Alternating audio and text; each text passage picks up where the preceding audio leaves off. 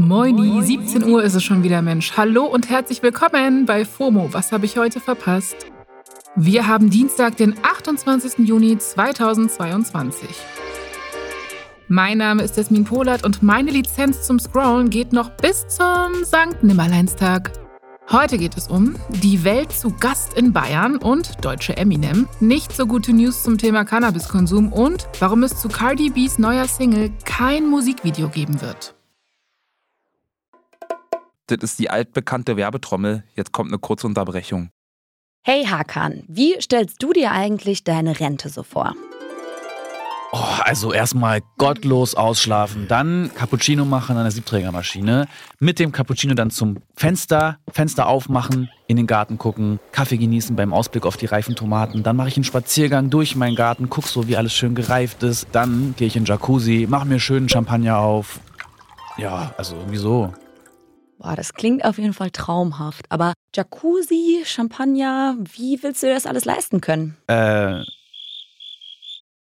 Tatsächlich ist in jüngeren Generationen jetzt schon klar, dass die staatliche Rente für sie nicht reichen wird. Aber ich zum Beispiel weiß auch gar nicht so richtig, was ich jetzt schon tun könnte, um für mein Alter vorzusorgen. Dafür gibt's natürlich Unterstützung. Unser Werbepartner Clark hilft euch, mehr aus eurer Rente rauszuholen.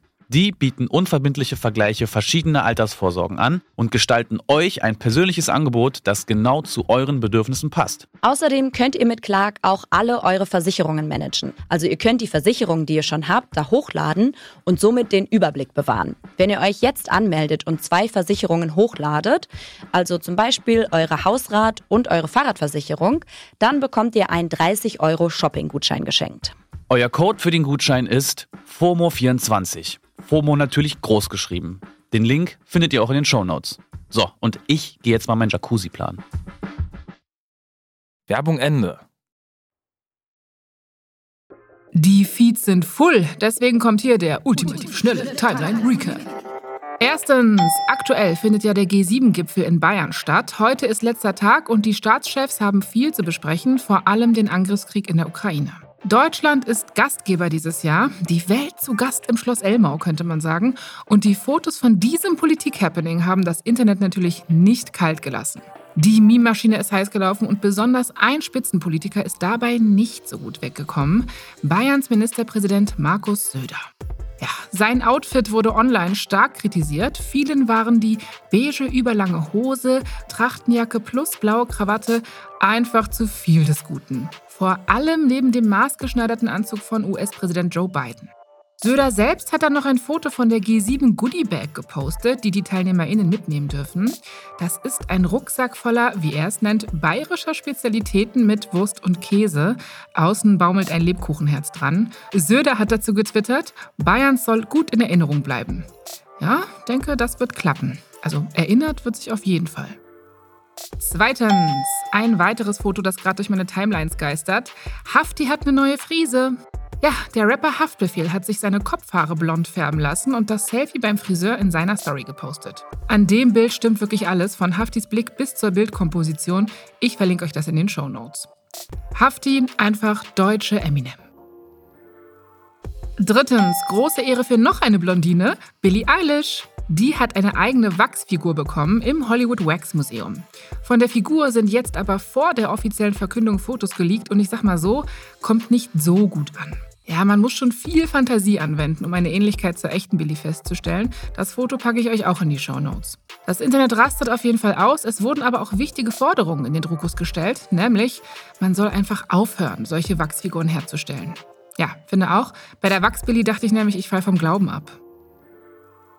Viertens, damit bin ich nicht die Einzige. Die katholische Kirche hat in Deutschland nämlich ein Rekordhoch an Kirchenaustritten vermeldet. Im vergangenen Jahr sind so viele Menschen aus der katholischen Kirche ausgetreten wie nie zuvor. Und zwar über 350.000 Menschen, berichtet die Deutsche Bischofskonferenz. Das bedeutet, nur noch 26 Prozent der Gesamtbevölkerung in Deutschland sind jetzt noch Mitglied bei der katholischen Kirche. Autsch für einige wenige, Amen und Halleluja für die anderen.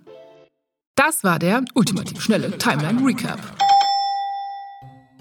Kommen wir zu einem anderen Thema. Das UNO-Büro für Drogen- und Verbrechensbekämpfung in Wien hat den Drogenjahresbericht 2022 vorgelegt. Und darin steht, der aktuelle Cannabiskonsum führt zu mehr psychischen Erkrankungen weltweit. Zum einen wird laut Bericht der THC-Gehalt in Cannabis immer stärker, zum anderen führt der regelmäßige Konsum offenbar zu einem Anstieg von Sucht und psychischen Erkrankungen in Westeuropa. Und das wiederum verbraucht Ressourcen. In der EU gehen demnach ein Drittel aller Drogentherapien auf Cannabis zurück.